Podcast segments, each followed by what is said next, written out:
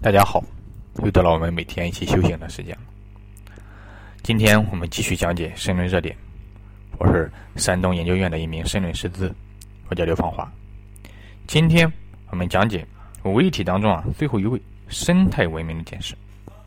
生态文明的提出啊，这是十八大当中在理论上的一个重大突破。过去我们知道生态它是放到社会里面的，过去也没有生态。文明建设这样一个提法，叫做建设两型社会，资源节约型、环境友好型。那为什么将这个两型社会啊纳入到与经济、政治、社会、文化啊相同的高度呢？关键在于啊，当前的社会发展实践啊，让我们充分认识到生态文明建设的一个重要性。过去我们总是讲，发展以人为本，以人为本，告诉我们，人的福利的提高是发展的一个终极的目的。然而，发展过程当中破坏了环境，影响了人类的健康。那这样的发展是不是正确的发展？是不是科学的发展呢？发展是不是与我们外在的环境需要一个和谐的共处呢？啊，这些问题的提出啊，让我们认识到生态文明啊是我们当前发展的一个重中之重和关键之环。只有生态建设得到了长足发展，才能真正的切实的使人和自然实现和谐，才能正起码的保障一个人的基本的生存健康。所以说啊，生态文明这是一个关乎发展的大事，发展。是硬道理，硬发展没道理，只有科学发展才是硬道理。真正的建设好一个美丽的中国，真正实现好人民的健康，这样的发展才是科学。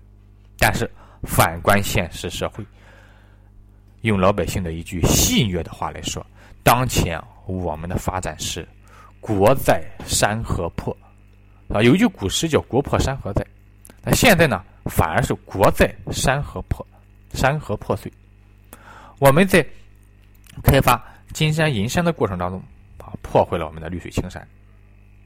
我们过去常说发展要依靠人，啊，为了人，最后发展成果与人民共享。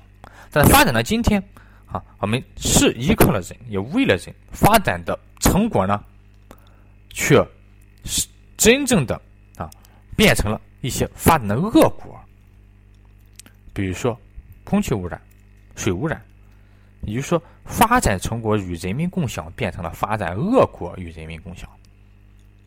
所以说，对老百姓来说，他最关心的、最迫切的、最希望能够实现的，是生活环境的改善，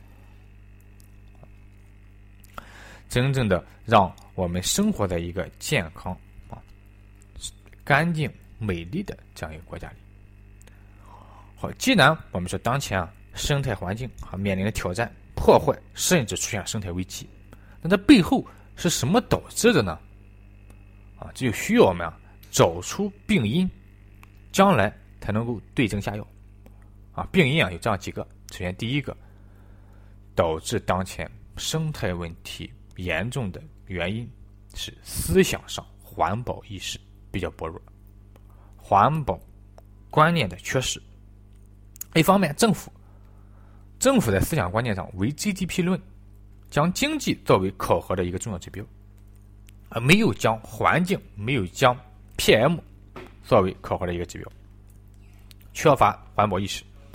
第二个，企业没有责任意识，啊，没有认识到经济效益之外啊，还有社会效益，还有生态效益，啊，只谋求经济上。的成功，而忽视了社会上的责任。第三个，老百姓啊，也没有环保意识。我们很多老百姓啊，用一句话说，叫叫端起碗来吃吃肉，放下碗来骂娘，本身就活得很矛盾。他一方面指责空气差，另一方面呢，自己却开大排量的汽车，是吧？啊，当然呢，还浪费粮食啊，等等一些破坏环境的行为。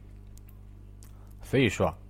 意识上的缺失，思想上的不重视，这是导致当前生态问题的一个原因。除此之外，在思想之外，还有我们的管理，管理上问题也很严重。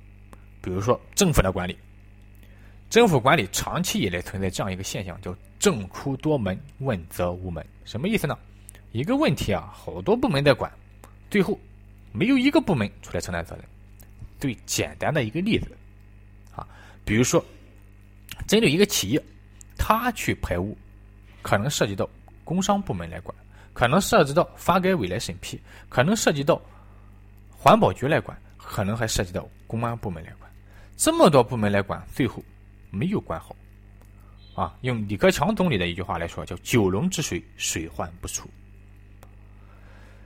政出多门，本来是希望啊，将所有的监管部门啊整合起来，形成一个合力，但是在形成合力的过程当中啊，却产生了一些监管的盲区、监管的不弱环节，导致了有些部门啊坏事。